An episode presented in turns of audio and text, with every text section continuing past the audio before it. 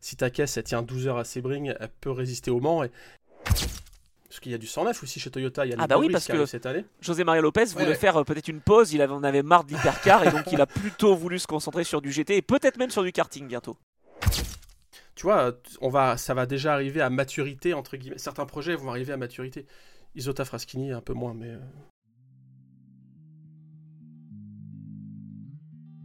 Bienvenue au club, bienvenue dans l'Endurance Club, un nouveau format que l'on développe avec mon acolyte Geoffroy Bain, rédacteur en chef d'Endurance Max. Salut Geoffroy, ça va? Salut Anthony, ça va? Eh bah oui, comme on expliquait dans notre premier numéro, en fait on a une petite idée, c'est de sortir des chiffres, des infos, de se questionner sur le monde de l'endurance, pour l'apprécier, pour le faire apprécier encore plus que c'est déjà le cas, parce que on est fan d'endurance évidemment, et aujourd'hui on va parler d'un constructeur allemand mythique, on va parler de Porsche. Et pourquoi on va parler de Porsche Geoffroy? Eh ben, on va en parler parce qu'évidemment avec la victoire de Daytona, euh, on, se dit, euh, pas mal de gens se disent que c'est peut-être l'année Porsche euh, en WEC et en IMSA. Alors oui, certes, il n'y a eu qu'une seule course pour l'instant, mais bon, voilà, c'est quand tu, quand tu gagnes, il y a tout de suite ce phénomène, on t'attend au tournant. Donc voilà, on va se poser la question, est-ce que Porsche est le grand favori de la saison 2024 ou pas? Eh ben, c'est une bonne question parce que euh, Daytona, tu l'évoques, euh, bah, c'était la 19e victoire en Floride pour euh, le constructeur. ça a commencé en 68. On est donc bah, voilà, rendu dans cette édition donc, 2024. 23e victoire en tant que motoriste. Une victoire au général qui n'était pas arrivée depuis 2003, ça on l'a dit la semaine dernière. Bon, alors est-ce que c'est le constructeur qui est en réussite ou est-ce que c'est aussi au niveau des pilotes que ça s'est joué? Ça, je voudrais avoir ton avis là-dessus.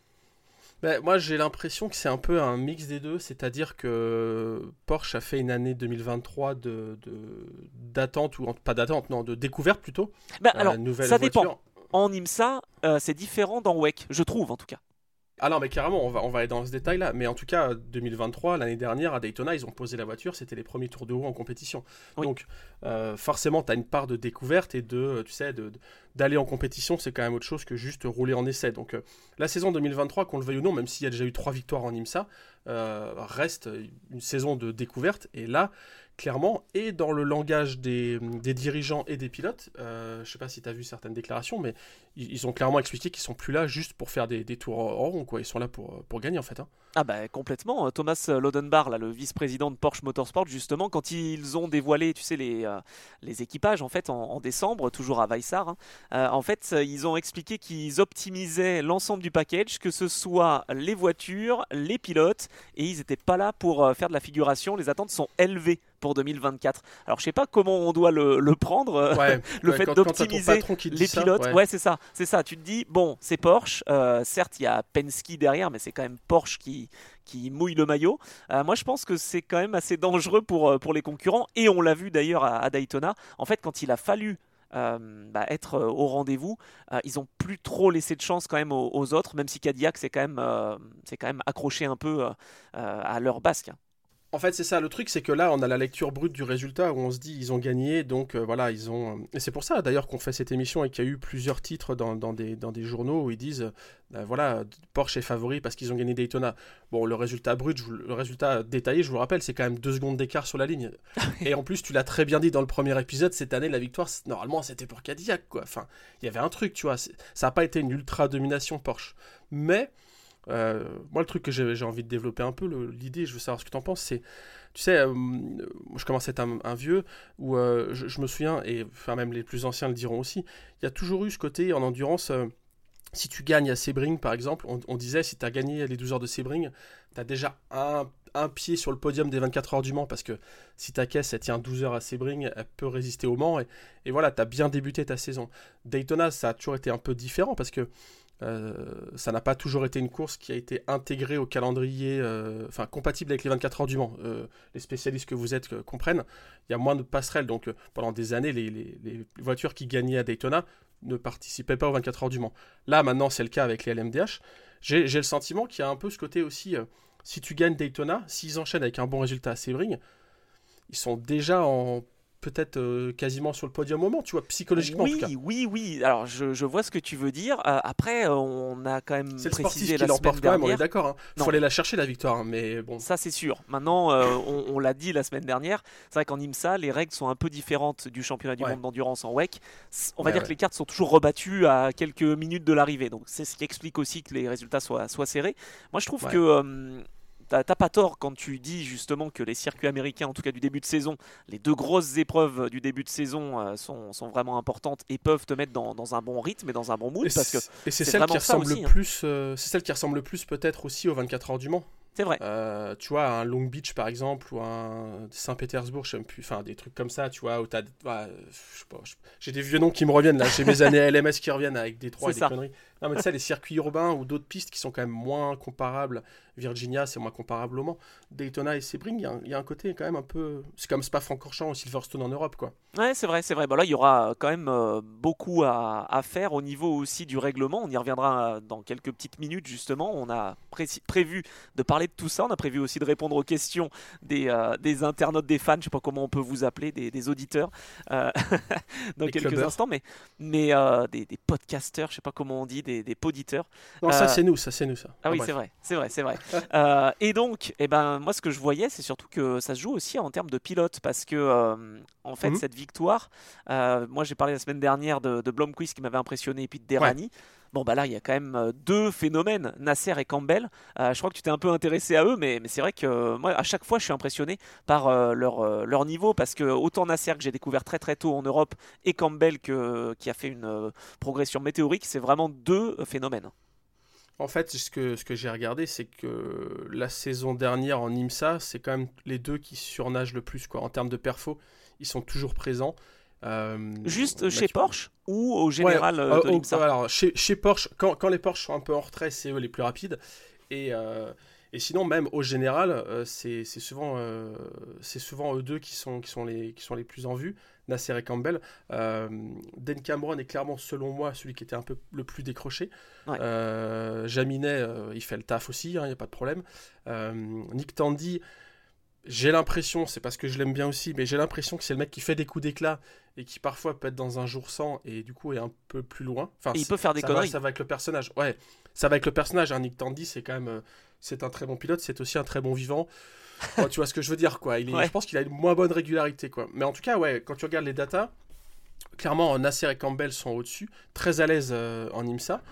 Au Mans, euh, en WEC, c'était un peu différent, parce que donc, euh, le programme Porsche est splitté, donc tous les pilotes ne font pas toutes les courses, mais ce que j'ai vu en WEC, c'était un peu moins marqué, et que tu as plutôt une évolution en termes de pilotes, c'est-à-dire que tu as, as, du Christensen qui est très efficace, euh, Makoviecki qui était, j'ai l'impression, mais bon, j'ai pas regardé dans le détail de tous les relais, mais qui était peut-être un peu moins bien en début de saison, qui en fin de saison est, est l'un des plus rapides chez Porsche.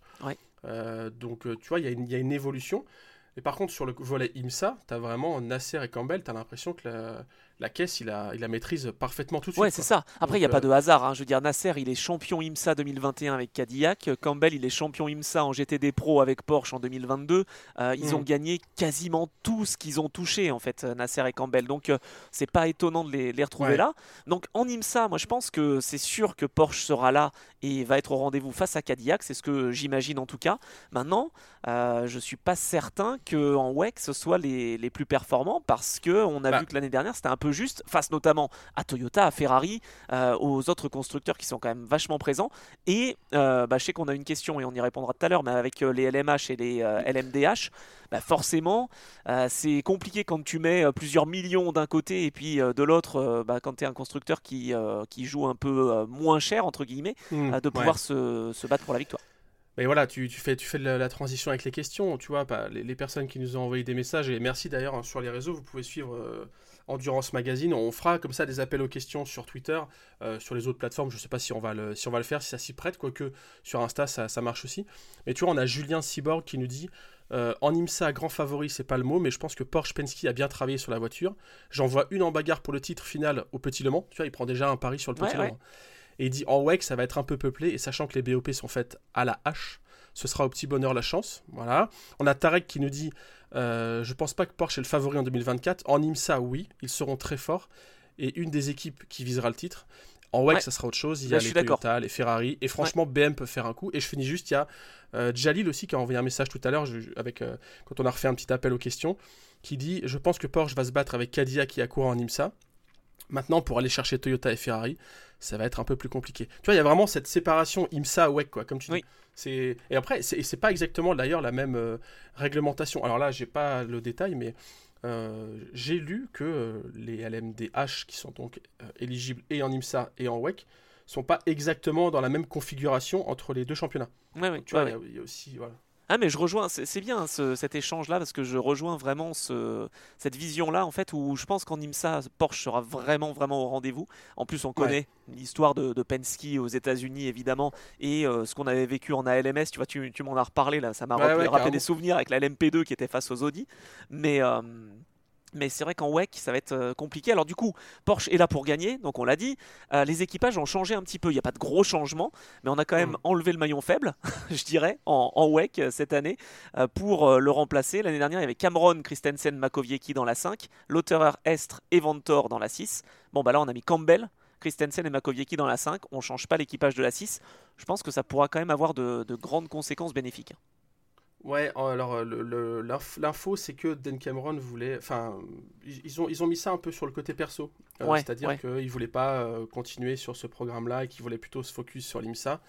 Et qu'à l'inverse Campbell voulait avoir un programme avec une portée un peu plus internationale. Euh, ouais, d'accord. Oui. Non mais c'est marrant. Tu sais, alors bon, petit, euh, petite digression rapide. Euh, chez Toyota, c'est un peu pareil. Tu sais, tu as ce langage. parce qu'il y a du 109 aussi chez Toyota. Il y a ah bah oui, parce que cette année. José Maria Lopez voulait faire peut-être une pause. Il avait, en avait marre de l'hypercar et donc il a plutôt voulu se concentrer sur du GT et peut-être même sur du karting bientôt. Non mais franchement, c'est quoi ça? Ah, En fait, ah, non, non, mais attends, le, la, le, la langue, enfin, le langage officiel, les éléments de langage officiel, on va dire, c'est Kamui Kobayashi qui a expliqué que bah, en fait, ils se préoccupent chez Toyota de l'âge des pilotes. D'accord. Et que euh, bah, Conway a 40 ans, euh, enfin ils sont plusieurs à, ils sont plusieurs à atteindre la quarantaine et qu'il fallait donc injecter un peu de 109 et c'est pour ça que, que, José il a sauté. Et, et en fin d'année, c'est sans doute Mike Conway qui va sauter lui pour être remplacé par quelqu'un de plus jeune aussi. D'un autre en fait, côté, ils font un peu, ils font comme chez Audi à l'époque, tu sais, où tu avais Capello, Christensen et McNish qui sont tous les trois partis à un an d'intervalle. Eh ben, là, ils sont en train de peut-être de lancer ce renouvellement. Après, faut pas se mentir, il y a quand même l'aspect sportif un peu qui joue. Et José, il nous en a fait des belles quand même.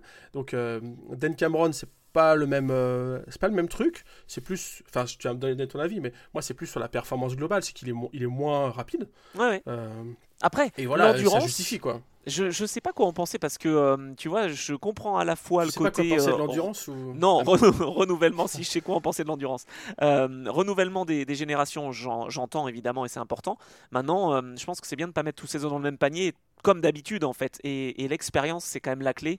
Et on voit bien qu'il y a des pilotes qui en endurance euh, ont un âge plus avancé entre guillemets et qui sont toujours au top et toujours capables avec la science de la course de s'imposer. Donc euh, je suis pas certain que ce soit le, meilleur choix si tu veux de mettre que des jeunes non plus.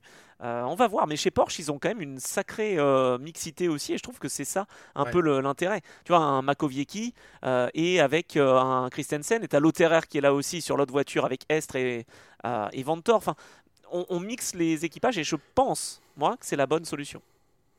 J'aime bien aussi cette approche-là, et puis il faut pas oublier que en théorie, on attend d'ici quelques heures, je pense, la liste des engagés des 24 heures du Mans. Euh, je pense qu'il y aura une troisième Porsche officielle. Euh, parce qu'il y, a, bah, y a du. Faut, faut, caser, faut caser Felipe Nasser, hein, faut caser, tu vois, tout ça. Oh, ça, sera magnifique. Et t'imagines s'il y a une troisième, ce que j'imagine, Porsche euh, mm. au Mans, on aurait Jaminet, Nasser et Tandy finalement. Ça serait top. Oui, voilà. Non, mais c'est pour ça, faut les, euh, faut quand même les placer. Euh, si c'est pas accepté, faut pas oublier aussi qu'il y a normalement les deux, les deux 963 de chez Jota.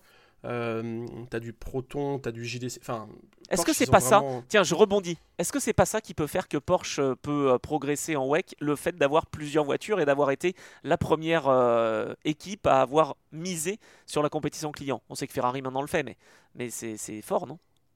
Ferrari le fait. un peu. Oui, à peine je pense que c'est plutôt un élément qui peut, même si j'aime pas trop cette, ce concept, mais quand même, il y, a, toujours cette notion de force du nombre, tu vois si, jamais il y, a un pépin, il y a des pièces qui. Il y a un problème sur les pièces ou il y a, une, où il y a une stratégie dans laquelle tu tombes mal, quand tu as 3, 4, 5, 6, 7 voitures, tu as mécaniquement plus de chances de, l'emporter. Je pense que c'est là-dessus que ça va jouer. Après, au niveau développement, j'ai le sentiment que Porsche joue vraiment le, la vraie compétition client. Et donc, il, détache euh, des ingés, il détache des personnes pour s'occuper des voitures, mais c'est quand même. Euh, ils, ont assez à se focaliser, eux, quoi. Tu vois, c'est pas des fausses écuries, euh, c'est pas des, c'est pas des écuries officielles euh, déguisées. Déguisées comme, euh, comme Ferrari le fait clairement avec AF Corset, la troisième voiture. Ouais, d'accord, d'accord, ça je, vois. Après, moi ce que je voulais, enfin, ce que je voulais évoquer aussi, c'est que euh, tu parlais des pièces de rechange, etc. Ça me fait la transition sur un peu la, fiabilité, l'utilisation du powertrain, etc. Je trouve qu'en WEC, ils n'ont pas eu trop de problèmes mécaniques, mais ils ont été un peu moyens. Voilà, quatrième l'année dernière, bah, euh, meilleur résultat pour euh, la 5. Mhm. Euh, aucun podium, ouais, Voilà, aucun podium pour eux. Deux podiums pour la 6, mais sixième du général derrière Toyota, Ferrari, Cadillac, avec seulement 71 points. Donc c'était un peu moyen. Par contre, en mhm. IMSA, il y a eu pas mal de problèmes de fiabilité aussi. Alors tu le disais, à Daytona, c'était la première course de cette voiture. Problème de batterie hybride, problème de boîte de vitesse. Et bien cette année, il y a encore eu une, une petite alerte avec une pénalité pour la 6 qui leur a peut-être coûté le, le podium. Il y a eu deux trois choses qui leur ont peut-être coûté, mais euh, failure to adhere to controlled powertrain parameters, c'est-à-dire qu'en fait le chargement de, de, la batterie a priori était trop mhm. élevé. Il y avait des pics qui se passaient, notamment à la chicane, euh, et pourtant bah, c'est le même MGUK euh, sur toutes les voitures GTP. Donc comment ça peut s'expliquer ça que Porsche finalement réussisse à gagner avec la 7 et malgré des frayeurs et des sueurs froides parce que ils auraient très bien pu se faire pénaliser. Hein. Ouais, j'ai l'impression qu'ils essayent d'optimiser dans, tous les, dans tous les secteurs. Et il y a une déclaration qui était intéressante chez Porsche où ils expliquent que faut pas s'attendre à voir, c'est dommage, mais il faut pas s'attendre à voir de, de, nouveautés euh, extérieures. Ils vont pas faire évoluer la carrosserie, ils vont pas faire évoluer tout ça. Ils ont figé la caisse euh, sur ces aspects-là. Par contre, tout ce qui se passe en dessous, ils, ils ont beaucoup, beaucoup bossé. Et effectivement, je pense que c'est en LMDH, et c'est peut-être d'ailleurs pour ça qu'ils vont être bons en IMSA cette saison, ils ont, ils ont à aller gagner sur l'utilisation de la batterie, sur l'utilisation du powertrain. Sur... En fait, ça fait un bon parallèle avec la, une discipline que je connais peu, mais avec la Formula I, où c'est, on est un peu là-dedans aussi, non? C'est vrai. Ouais, donc euh, voilà, il y a, y a, cette recherche d'optimisation du package que tu as, parce que bon, transition encore, on, on nous a demandé d'expliquer euh, les différences entre LMDH et LMH. Alors, je pense qu'on fera, on prendra, quand tu auras 3 heures en ton emploi du temps, on se prendra, on, fera une, on fera une émission dédiée. On se donne rendez-vous en 2028 Ouais. non, mais pour la faire courte, euh, la, grande différence, c'est que, si vous devez retenir un truc, c'est que le LMH, en fait, il y, y, a deux notions à avoir. Putain, déjà, tu vois, je fais, je fais grand 1, petit 1. Bon, il y a, y a deux notions à différencier. Il y a ce qu'on appelle les catégories, comment, comment, comment les, les, les voitures sont classées dans les championnats. Aux États-Unis, c'est le GTP. Et euh, en WEC, c'est le, hypercar, la catégorie hypercar. Et à l'intérieur de ça, tu peux avoir des types de voitures qui sont ou des LMH, Le Mans Hypercar, ou des LMDH, c'est-à-dire des Le Mans Daytona hybrides. Ok. Différence de ça, euh, une LMH, si vous devez retenir un truc par rapport à ça, c'est que ça te donne une liberté totale. Tu peux construire ta voiture en respectant le règlement, c'est-à-dire une fenêtre de performance, puisqu'il y a, y a ça maintenant qui est euh, proposé par la FIA. Mais tu as la liberté de faire une voiture avec un aileron ou sans aileron. Tu as la liberté de faire une voiture, euh, euh, je sais pas moi, qui, qui, dérive fortement d'un prototype, je trouve, enfin du NLMP1 comme Toyota. Donc voilà, tu, fais ce que tu veux. En LMDH, tu fais moins ce que tu veux. En gros, tu, es obligé de passer par un des quatre manufacturiers de châssis, un des quatre fabricants de châssis, c'est-à-dire Dallara, Multimatic, Ligier ou Oreca. Et eux, ils doivent te fournir euh, ce qu'on appelle euh, l'ossature de la voiture. C'est-à-dire que t'enlèves le moteur, t'enlèves la, carrosserie et t'enlèves le système hybride, qui lui aussi est standardisé. Bah, eux, ils doivent te fournir ça. Et dessus, toi, tu viens greffer le système hybride qui lui est euh, géré par Bosch et Williams. Tu viens greffer ton moteur que tu peux développer toi. Et tu viens greffer ta carrosserie qui peut ressembler à une voiture de série. C'est pour ça que les BM, elles ont les grosses ouïes à l'avant que les Porsche, elles ont un petit, un petit style aussi, les Acura, enfin voilà, tu peux faire ta voiture, mais que ça soit reconnaissable. Voilà, mais tu es quand même contraint par une base technique, ce qu'on appelle vraiment l'ossature, tu vois. c'est quasiment une base LMP2, c'est ce qu'on est, on est d'accord quoi. Ou, ah, bah, c'est pas, euh, pas quasiment une base LMP2, c'est la base du, des futurs LMP2 en fait. les, Les, les, châssis qui sont utilisés actuellement en LMDH seront les châssis qui seront demain utilisés en, en LMP2 quand il va y avoir la nouvelle génération de LMP2. Ça, ça tarde, c'est toujours repoussé, mais en tout cas, ça sera ça. Donc voilà, la différence, c'est ça. et je sais plus pourquoi je, le détaillais, mais si, en, gros, c'est que.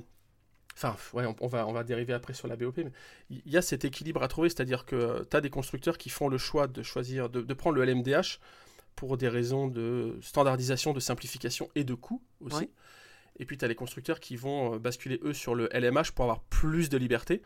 Et au final, il faut réussir à faire rouler tout ce petit monde ensemble et, pour l'instant, une LMDH n'a jamais battu une LMH. Non, c'est vrai. Enfin, en tout cas, euh, ouais, c'est vrai, c'est vrai en piste, non, Sur la piste, non. C'est vrai, c'est vrai, c'est vrai, parce qu'en IMSA, en fait, on peut pas avoir de LMH pour l'instant, et parce qu'il y a une règle aussi qui fait qu'on doit être un constructeur qui vend tant de voitures euh, aux États-Unis. Voilà. C'est un peu Donc ça. ça aussi, c'est pareil, parce que Ferrari pourrait venir. Hein.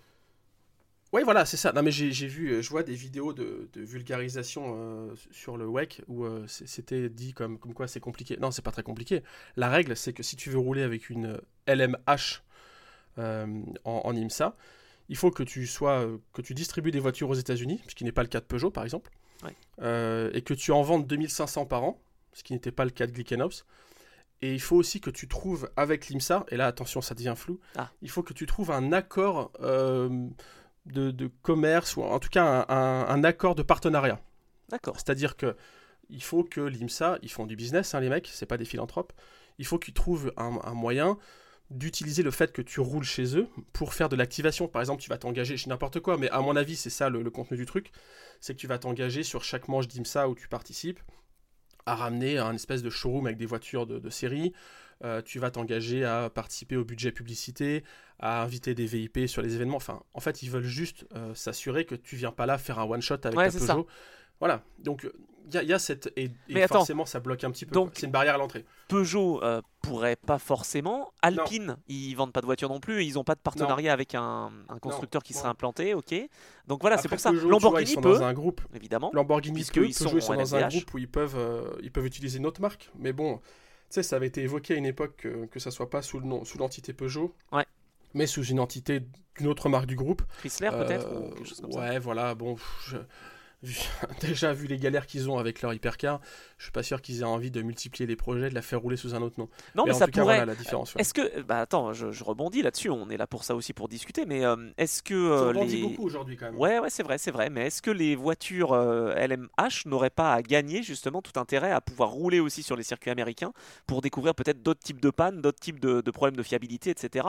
Pour être prêt pour le WEC et pour le Mans? Ça, ça, ouais, ouais, ça pourrait, effectivement. Je, il pourrait y avoir un intérêt. Après, j'ai l'impression quand même que hum, quand tu lis ce règlement et quand tu, quand tu repenses à ce que je viens d'expliquer sur le fait qu'il faut distribuer des voitures aux États-Unis, machin, tu as quand même toujours cette sensation que les ricains, ils ont envie de faire ça entre eux, tu vois. Là où le WEC propose une vraie plateforme euh, globalisée, euh, mondiale, internationale, euh, l'IMSA a quand même toujours cette approche de. Tu vois, enfin rien que le nommage. partie du clan, quoi. Hmm. Ouais, rien que le nommage technique des voitures, le LMDH, ils ont réussi à placer leur Daytona dans le nom du truc. Enfin, je sais pas. Appelons ça. On aurait dû appeler ça les LMGTP ou les, ou les GTP tout court, mais pour tout le monde, tu vois, ou les hypercars, mais pour, pour tout le monde, il n'y a pas besoin de faire. Eux, ils ont besoin quand même de marquer leur territoire. Après, euh, la CO euh, aussi. Hein, ah, le Mans. Une guerre, ouais, le Mans hypercar, ouais. Pareil. Et c'est aussi pour ça que, que, que j'aime cette, cette, euh, cette discipline et que, je suis autant fan du Mans. C'est parce qu'il y a aussi ce côté résistant. Euh, euh, le, voilà, le Mans a résisté à la FIA pendant des années quand, euh, quand il y avait de mauvaises décisions. Maintenant, il y a un travail main dans la main qui va dans le bon sens aussi.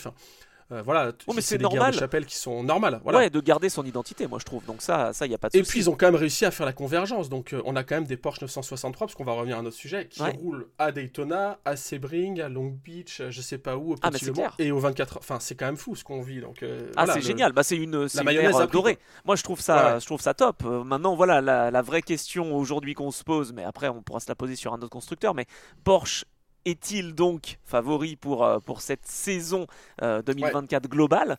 Euh, On sait que dans l'histoire, et ça ça me plaît bien, dans l'histoire de, l'endurance, Porsche quand même, ils sont jamais trop arrivés pour juste faire de la figuration. Hein. donc J'imagine quand même que si les déclarations ont été faites en fin d'année dernière par Laudenbach, c'est quand même euh, aussi suivi d'action, j'imagine. Je crois que tu avais cherché quelques, euh, quelques petites infos aussi euh, sur les différentes Porsche et, et surtout sur le fait que quand ils enclenchent en fait leur, euh, leur force de frappe. C'est trop tard, c'est trop tard. C'est un peu tard, ouais, c'est ça. non, en fait, ce que j'ai, ce que j'ai été voir, je me suis amusé à regarder, euh, par exemple, euh, une époque que tu connais aussi très bien, quand les groupes C sont arrivés en, au début des années 80, 1982. Porsche a rapidement activé le truc et est rapidement devenu le constructeur ultra dominateur de la, de la discipline. Parce qu'aujourd'hui, les groupes C, ça, ça nous fait rêver. Moi, c'est une, époque que j'ai pas vécue euh, parce que j'étais pas né. Il y avait quasiment que des Porsche. Euh, mais en fait, voilà, c'est ça, il y avait quasiment que des Porsche. Alors, effectivement, euh, ça fait rêver de voir les, les Jaguar XG19, de voir les Mercedes, les Sauber, tu vois, tout ça. Mais ça, c'est vraiment la période finale. Hein. Au début, c'était du 956, 962 62, et, et ça dominait tout, quoi. Après, il y a eu la période, peut-être que tu vas pouvoir détailler un peu plus, la période GT1, où là, c'est pareil, ils sont arrivés en 96-97 assez gentiment avec une une Porsche. Oui. T'as compris que c'était une grosse 911, mais bon, voilà. Et en 98, c'était plus du tout la même, quoi. Ah, bah c'est clair. Hein bah, 96, 97, ils étaient là en tant que motoristes. Ils ont pris un châssis Jaguar qu'ils ont travaillé. Ça, c'était pour 97, je crois, avec TWR. Donc euh, voilà, c'était euh, c'était un peu. moi, euh, je parlais de la 911 GT1. Ils ont, ils ont quand même lancé la 911 GT1. Ah, oui, mais ça, gagnait pas. Ça gagnait pas. Ah non, non, voilà, c'est ça. Et en 98, le truc quand même, c'est que il y avait des équipes clientes de la Porsche 911 GT1. Je pense à des équipes comme JMB ou Rook Racing, des choses comme ça. Et Porsche leur a dit dans l'intersaison entre 97 et 98, leur ont dit nous on, on va venir au Mans avec une version un peu évoluée, mais euh, bon voilà, enfin il n'y aura pas trop de différence. Ouais, euh, rien de bien méchant. Ils sont arrivés avec une voiture totalement. voilà. Et puis après, bah, je te laisse euh, peut-être faire la transition, mais euh, c'est pareil, l'épopée 919. Ah, c'était, euh, c'était exceptionnel. Bah, pour l'avoir vécu, effectivement, quand, quand tu sais que les règlements ont été mis en place justement pour attirer des constructeurs, et là, beau travail de la CO, beau travail aussi d'attirer bah, trois constructeurs. Tu avais Audi, tu avais Porsche, tu avais Toyota qui a joué le jeu. bon, malheureusement, Peugeot était parti, mais quand la 919 hybride a commencé à gagner, c'était un peu timide en 2014 parce que bah, voilà, il y avait forcément Toyota et Audi qui étaient là depuis déjà quelques années. Mais bon, quand ils ont commencé à, s'imposer, après, euh, c'était pas une radia, mais pas loin, quoi, parce que je crois que c'était quoi 2014 en fin d'année, c'est ça la première ouais, victoire c'est ça, Sao Paulo. Ouais. Et après, franchement, euh, ça a été euh, jusqu'à leur départ. 2015, en ouais, à partir du Mans 2015, ça a été. Ça Alors, a été, pas sur la saison. Tu vois, c'est ça aussi. Est-ce qu'on peut se poser la question aussi dans ce podcast? Est-ce que Porsche est favori pour la victoire au général en WEC ou est-ce qu'il cherche la victoire au Mans pour en ajouter une 20e cette année? Bon, de toute façon, il va falloir prendre des risques, il va falloir qu'on prenne des paris. Juste, alors, tu vois, parce que pour, euh, pour faire le lien avec ce qu'on se disait, euh, une autre question qui nous a été posée, le poutrologue qui demandait euh, est-ce que le favori serait pas celui qui va être désigné par la BOP ou celui qui gérera le mieux son sandbag? Donc, ah, j'y crois pas ça. Qui cachera un peu. Et Ouais, voilà, mais je, voulais, je voulais avoir ton avis là-dessus. Vas-y, bah donne-moi ton avis là-dessus. Ouais, moi je, je, je, crois pas à ça. la BOP, tout ça. Bah la BOP, en fait, euh, bah, c'est un peu à l'instar. Euh, tu vois, tu parlais de la formule électrique aussi tout à l'heure, avec euh, SRO qui est de plus en plus impliqué aussi parce qu'il y a les GT3 évidemment qui arrivent cette année. Mais ça, c'est encore un autre, un autre sujet. La BOP, en fait, elle est importante pour pouvoir mettre à niveau quasi équitable les LMH et les LMDH. Alors je dis quasi à niveau équitable euh, sur le papier, essayer de trouver mm. des opportunités, d'avoir une Ferrari qui se batte euh, face à une Cadillac et, face à une Toyota. Donc, une euh, Peugeot, une Peugeot aussi, ça serait bien. Ouais, une Peugeot aussi. Ils ont travaillé, a priori, ils arrivent avec un aileron, donc tant mieux.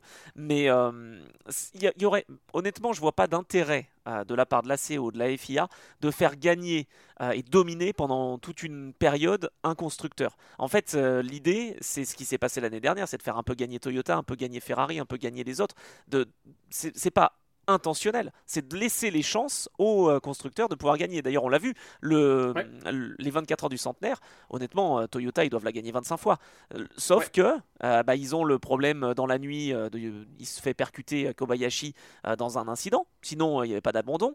la 8, elle a des problèmes, elle a un, un tête à queue d'Irakawa en fin de course, etc.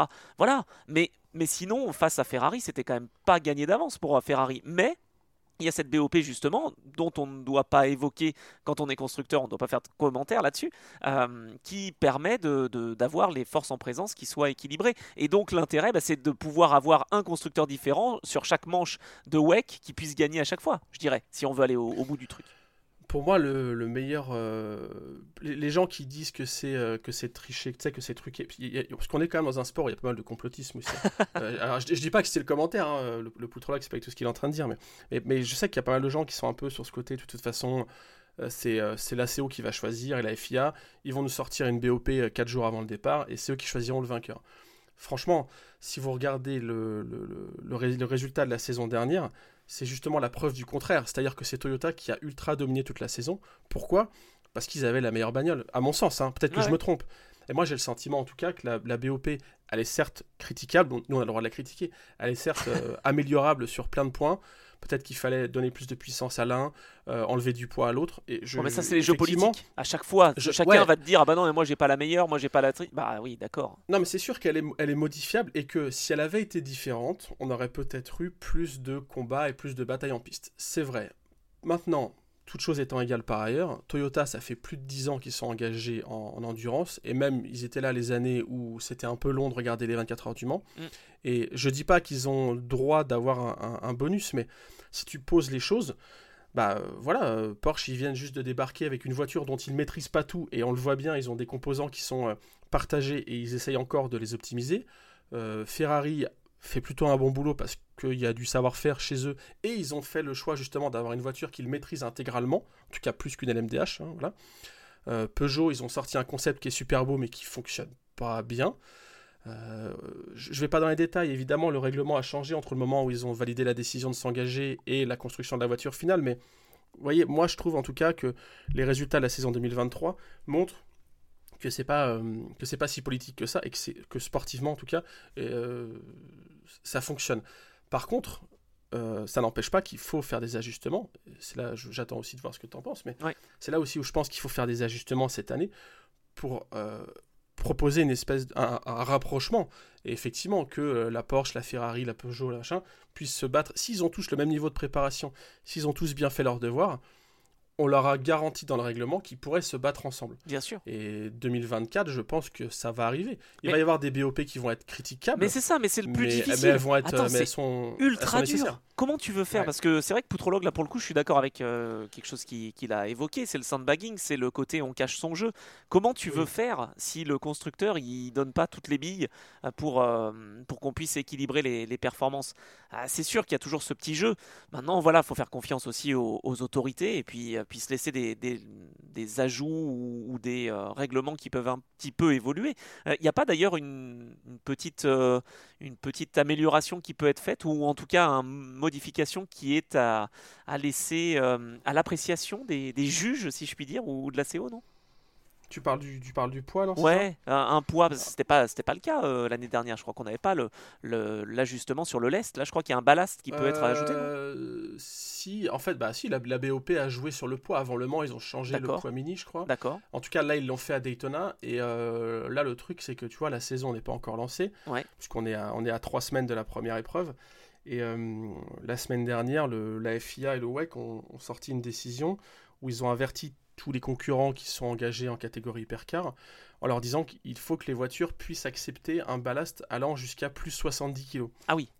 Euh, ouais, non mais c'est pour ça que le, sujet il est là. Hein. La BOP, il va y en avoir cette année puisqu'ils ils, ils indiquent qu'il faut que la voiture puisse embarquer le, poids d'un pilote en plus. Donc euh, ça veut dire que s'ils le disent, c'est qu'ils s'attendent bien à l'utiliser, cette, euh, bah, disposition. En tout cas, moi je pense que c'est une, une, saison qui, qui, va être super intéressante avec beaucoup de constructeurs aussi qui arrivent. On va avoir peut-être de belles surprises aussi avec Lamborghini, avec Alpine qui, qui sont là en plus peut-être aussi en WEG, j'entends, euh, avec BMW, avec, euh, on l'a dit la semaine dernière, mais euh, l'exploitation de WRT. Donc, Ral, si tu nous regardes. Ah, mais oui, c'est sûr. Avec WRT, ça va mieux marcher. Après, ils sont assez modestes. Hein. J'ai lu une interview de, de, Thierry Tassin chez WRT. Mm. et là encore, on est un peu dans la politique, mais qui dit si au Qatar on finit, ce serait déjà beau. Attendez, les gars, quand même. la, voiture, elle, finit, elle tient des courses de 24 heures. Ah, c'est vrai qu'elle bon, elle fait pas tous les tours, mais. Ouais. Euh, elle tient, oui et non. Ouais, c'est vrai qu'aux États-Unis, euh, ça tient moyen. Ah, ça va, une, épreuve de 10 heures en, en WEC ou de 6 ou de 10 heures, normalement, ça va le faire avec les gens de chez WRT. Ils ont déjà dû démonter la caisse et la remonter 4 fois. Euh, et puis bon, il y a du pilote aussi, il y a de la bonne pointure dedans, donc. Non, ça, je pense que ça va le faire, mais euh, effectivement, euh, c'est pas pour euh, c'est pas pour cirer les pompes de la CO, mais un autre truc aussi qui est important, il faut pas oublier, c'est cet équilibre qui est difficile à trouver entre les hypercars purs et durs, type Peugeot, Toyota, Ferrari, et les LMDH qui sont, comme on l'a dit, avec certains composants plus standardisés. C'est difficile de faire cohabiter les deux. Bien sûr. Et c'est le défi en fait hein, d'avoir cette réglementation. Pour avoir une période dorée, il fallait passer par là aussi, parce que sinon, bah, t'attirais jamais des Cadillac ou, des euh, constructeurs, peut-être qui, euh, voilà, à moindre coût entre guillemets, on parle quand même de plusieurs millions d'euros, mais à moindre coût peuvent s'engager dans des courses d'endurance. Donc voilà, moi je, pense que ça c'est le, gros défi de 2024 et je m'attends à ce qu'on ait un... On fera, on fera le point, on fera le bilan en novembre, décembre. Mais en tout cas je m'attends à ce qu'on ait un, classement ou des résultats de courses qui, soit, qui ait beaucoup plus de diversité que l'année dernière. L'année dernière c'est simple, c'est victoire Toyota à toutes les courses, sauf Le Mans. Euh, ah oui, j'avais pas vu ça comme ça. Ah ouais, t'as raison. Ah bah ouais, en, en WEC c'était ça. Hein. Mais tu vois, on s'en souviendra dans 10 ans, euh, comme quoi c'était une ère euh, dorée et que 2023, euh, le centenaire, c'était fou. Oui, c'est vrai, mais les résultats font que c'est Toyota qui a quand même dominé toute la saison, en tout cas qui a gagné toutes les courses. Ouais, c'est vrai. Et cette année, je pense que ça va être différent, parce que le législateur va mettre son nez là-dedans, et c'est très bien, avec une BOP qui va redonner des billes à certains et en enlever à d'autres, et aussi parce que tout le monde est en train de monter en puissance, et que chez BMW, WRT, ils vont assez vite comprendre comment ça marche. Ouais. Euh, Penske, apparemment, ils ont quand même un peu plus compris comment ça marchait. Peugeot, j'espère qu'ils vont comprendre aussi. Mais tu vois, on va, ça va déjà arriver à maturité, entre guillemets. Certains projets vont arriver à maturité. Isota Fraschini un peu moins, mais... Euh, oui, je ne suis pas certain que ça, que ça fonctionne euh, idéalement. Bon, il nous reste allez, 3 minutes.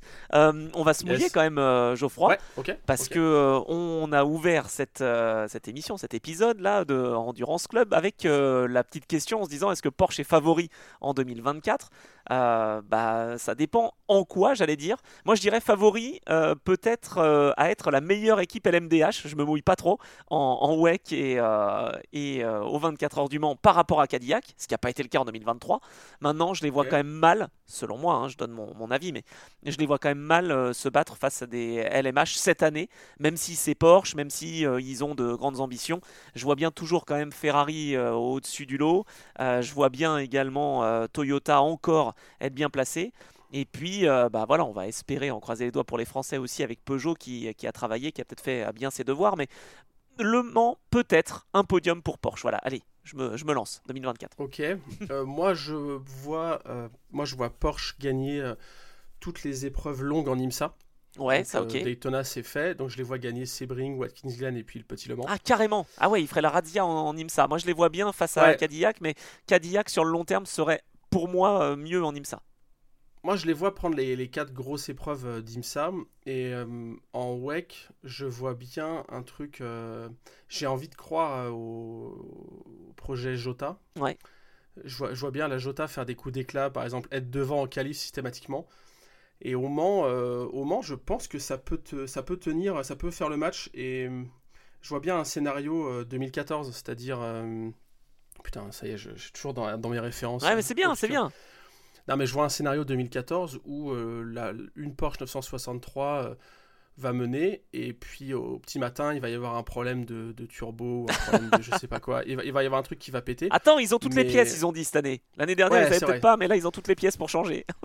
Mais je, je, la vois euh, enfin je, vois Porsche être mieux dans le match et, euh, et mener, mener une, bonne, une bonne partie de l'épreuve. Un peu comme Peugeot a mené les 24 heures du Mans l'année dernière ouais, c'est vrai. à un moment tu te dis et, et si euh, et si ça tenait quoi. Mais c'est pour bah, ça. Moi, je, vois bien Porsche, en, si on parle du championnat WEC et en Europe, être bien aux 24 heures.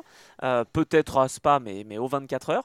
Par contre, sur l'ensemble de la saison, je les vois pas. Et puis, comme toi, en IMSA, je les vois bien. Par contre, je les vois pas gagner les 4 courses euh, euh, d'endurance. Ça, c'est fort comme pari. Mais tant mieux. Ce, tant qui, mieux. Ce, qui, va changer aussi, c'est la, ce qu'on appelle la mise en rythme, la mise en jambe, je sais pas comment le dire, mais le, fait d'être percutant tout de suite. Tu vois, sur les 24 heures du Mans l'année dernière, euh, Porsche est le seul constructeur à pas avoir mené de, enfin à, avoir été en tête. Euh, ils, étaient vraiment en retrait par rapport aux autres concurrents. Il y a que la Jota. Il y a que la Jota. Voilà, il y a la Jota en qui partant a mené dernier. ouais, c'est clair. Mais euh, mais Porsche était un peu a eu une, mise en route un peu plus tardive. Et, puis c'est ce qu'on a senti tout au long de l'épreuve. Là, je pense que cette année, ils vont être plutôt dans le match. Ouais, mais je dis quand même attention à la fiabilité, moi. Je mets, je mets un petit bémol là-dessus parce que leur pénalité hmm. là, à Daytona, Ok, peut-être que c'est sur les vibreurs, peut-être que c'est au bus stop, à la chicane Le Mans, etc. Ce que tu veux. Ouais, d'accord. Mm. Il y a quand même la pénalité qui tombe.